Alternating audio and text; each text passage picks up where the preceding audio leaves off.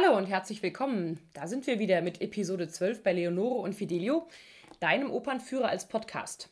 Mein Name ist Eleonore Margier, ich bin selber Opernsängerin und ich möchte deinen Opernbesuch einfach machen. Deshalb gibt es heute wieder einen knackigen Opernführer zum Mitnehmen. Und nachdem ich letzte Woche ganz kurzfristig zweimal in Don Giovanni eingesprungen bin, hatte ich auch gleich wieder große Lust darauf, dir diese Oper als Opernführer zu präsentieren. Viel Spaß!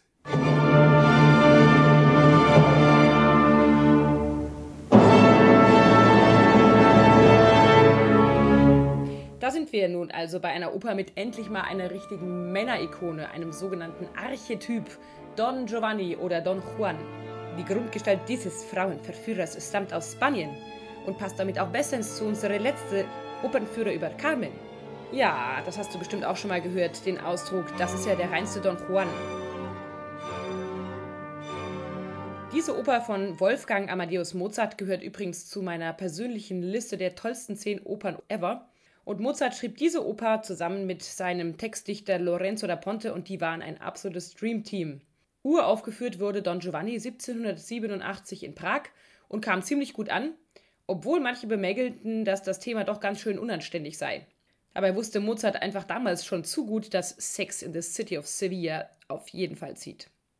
Zu Beginn befinden wir uns unter dem Balkon von Donna Anna, die nichtsahnend einen Herrn empfängt, den sie für ihren Verlobten Don Ottavio hält. Ha, weit gefehlt. Don Giovanni hat sich maskiert bei ihr eingeschlichen und als Donna Anna an den heißen Küssen und dem hitzigen Gefummel merkt, dass hier kein keuscher Tenor, sondern ein testosterongeladener Bariton am Werk ist, ruft sie schnell um Hilfe und flieht.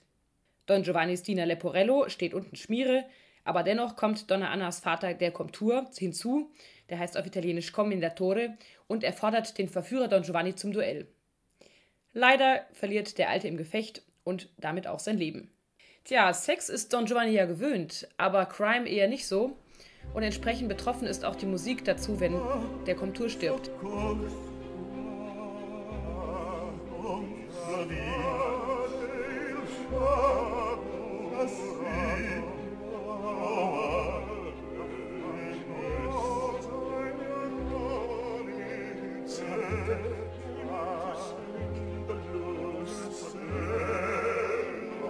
Die beiden Gauner machen sich demzufolge schnell vom Acker.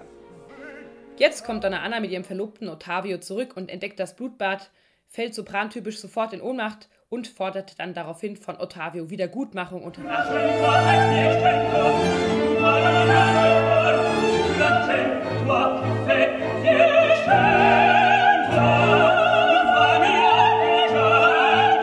Die nächste Jammerarie steht auf dem Programm. Eine weitere Verflossene von Don Giovanni taucht auf, Donna Elvira.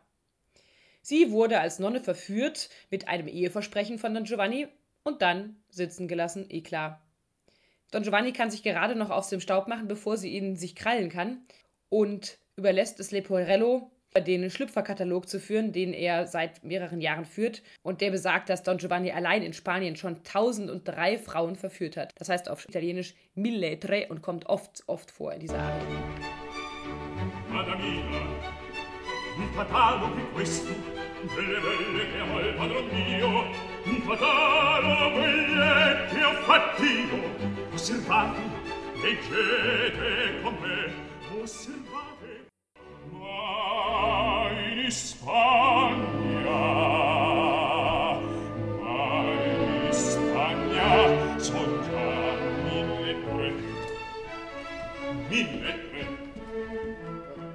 so, die Luft ist rein, Giovanni kehrt zurück und platzt mitten in den Polterabend einer Bauernhochzeit und macht sich erstmal beim Bräutigam Masetto unbeliebt, indem er ungeniert die junge, aufstiegshungrige Zerline anbaggert.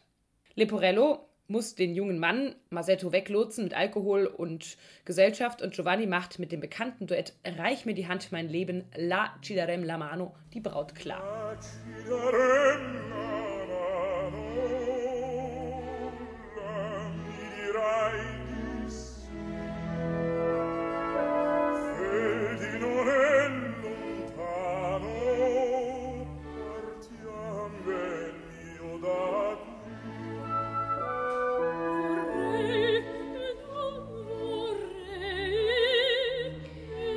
Jedoch, jedoch, Elvira ist zurückgekommen und schnappt sich Zerlina, um sie über die Schlechtigkeit der Männer aufzuklären. Giovanni ist sowas von genervt, heute läuft alles schief. Aber es kommt noch schlimmer. Schwarz verschleiert nähert sich Donna Anna mit Ottavio und nachdem Elvira den beiden erzählt, was für ein Halunke Giovanni sei, fällt sogar auch bei Donna Anna der Groschen. Oder vielleicht erkennt sie auch einfach das aufreißende Aftershave wieder, als Giovanni ihr beim Abschied die Hand küsst.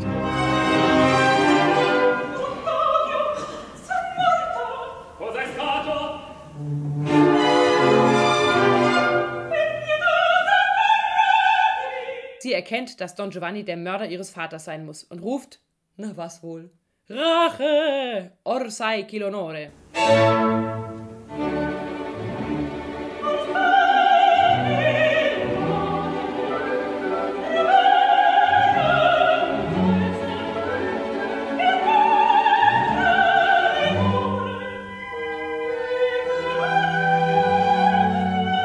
Octavius von so viel Soprangezeter erstmal ziemlich fertig, macht sich eine Zigarette an und einen Whisky auf und hofft, dass sich Donna Anna ein bisschen mal entspannt.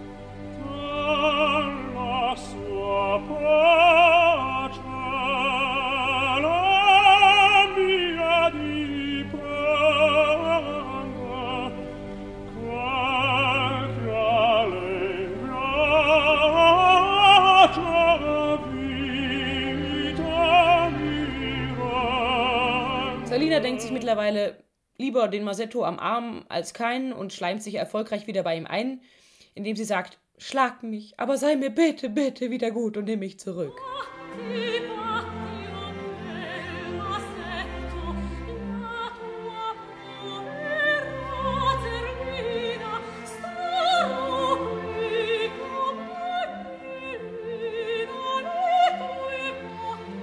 glaube, Donna Elvira hat da noch eine ganze Menge Aufklärungsarbeit vor sich über die Schlechtigkeit der Welt und vielleicht wäre auch ein Nachhilfeseminar zum Thema häusliche Gewalt gar nicht schlecht. Tja, kaum gesagt, kommt Don Giovanni wieder, sieht Zerlina und lädt sie mitsamt Masetto auf sein Schloss zu einer fetten Party ein. Dorthin kommen nun auch maskiert die drei Dons, also Donna Anna, Donna Elvira und Don Ottavio, und checken die Lage. Unauffällig versucht Don Giovanni Zerlina mit ins Schlafzimmer zu zerren, um endlich mal zur Sache zu kommen, weil er ja schon ständig unterbrochen wurde. Aber sie schreit und es wird alles entdeckt. Alle wollen sich auf Don Giovanni stürzen aber im allgemeinen Getümmel gelingt das nicht. Das ist ein großes Finale und danach kommt die Pause.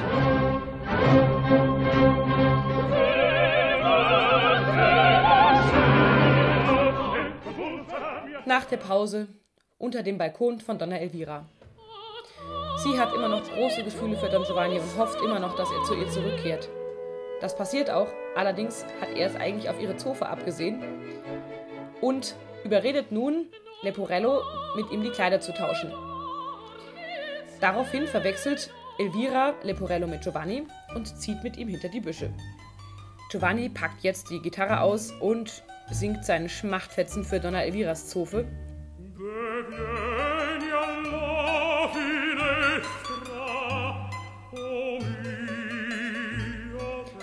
Aber statt der Zofe tauchen plötzlich Masetto und seine Bauernkumpanen auf, die sich an Giovanni rächen wollen mit äh, Mistgabel und Pistolen und allen möglichen anderen Dingen und erkennen Giovanni als Leporello verkleidet nicht. Hm. Sind ja auch zumindest mal die gleichen Stimmlagen. Beides ein Bariton. Giovanni lotst Masetto unauffällig weg von den Bauern, lässt sich alle Waffen vorführen und verkloppt Masetto ordentlich mit genau diesen. Jetzt kommt Zerlina hinzu und tröstet ihren Liebsten und sie stellen beide fest, dass man sich mit dem Adel offensichtlich besser nicht anlegt, sonst kriegt man dicke einen aufs Fell. Aber sie wollen unbedingt Don Giovanni zu fassen kriegen und machen sich auf die Suche.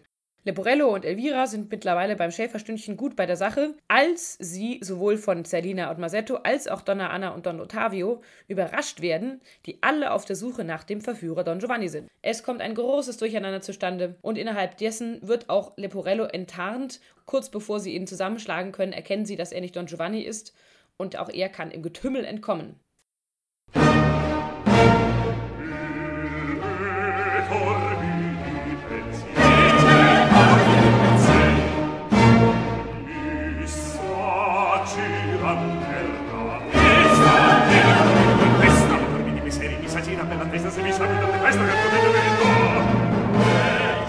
Wir merken schon, das Netz um Don Giovanni wird immer enger.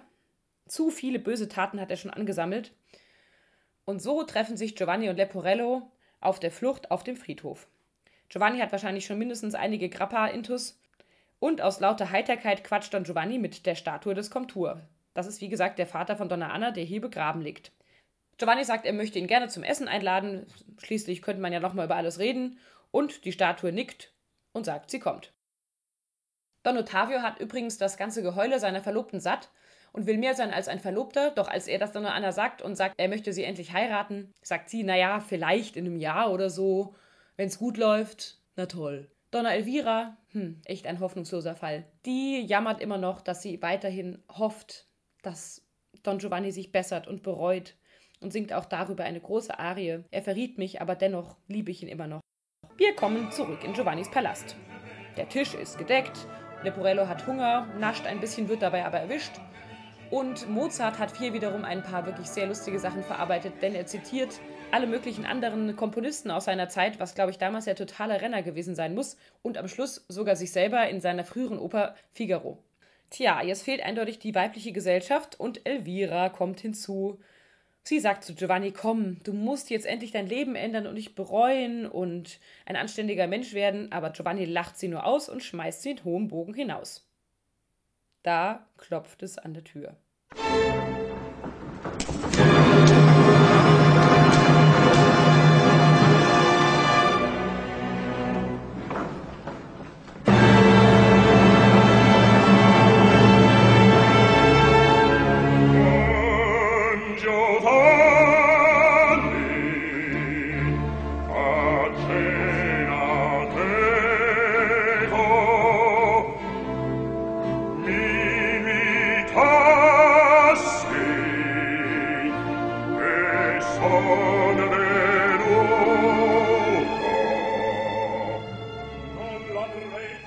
Schickt Leporello aufmachen und wer steht vor der Tür? Etwas staubig, steinern und bröckelnd. die Statue des Komtur. Leporello kriegt ganz weiche Knie und will die Tür sofort wieder zumachen, aber Giovanni sagt, ey, komm, wir haben gesagt, er kommt zum Essen, dann soll er auch zum Essen kommen. Die Statue kommt herein und sagt, naja, mit dem Essen ist es bei mir nicht so, ich esse eher Gesteinsmehl, aber wenn du magst, komm doch gerne mal bei mir vorbei. Giovanni sagt, naja, war klar, warum nicht? Bei Statuen war ich bis jetzt noch nie eingeladen. Und will ihm gerade die Hand geben, als der Porello sagt, nein, tu es nicht, das ist eine Falle. Aber wir wissen es schon. Bei Opern müssen solche Fallen eben funktionieren. Giovanni packt zu und.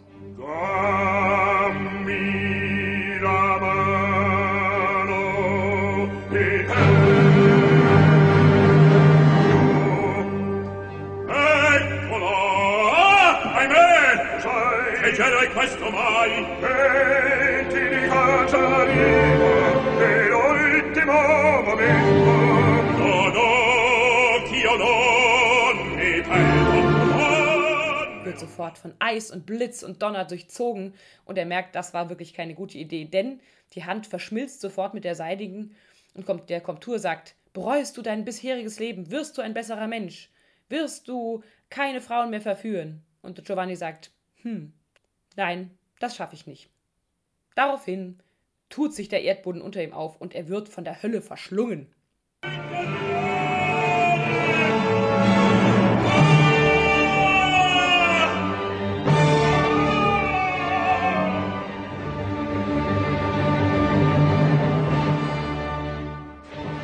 Leporello versteckt sich schnell unterm Tisch, bevor die ganze Bagage zurückkommen kann. Man sieht nur noch das Loch im Boden und einen wimmernden Leporello. Er erzählt von den Schrecken, die da alle geschehen sind, und dann singen alle nur noch, wie gern bei Mozart, eine Moral von der Geschichte. So geht's dem, der Böses tut. Questo è il fin di chi fa mal.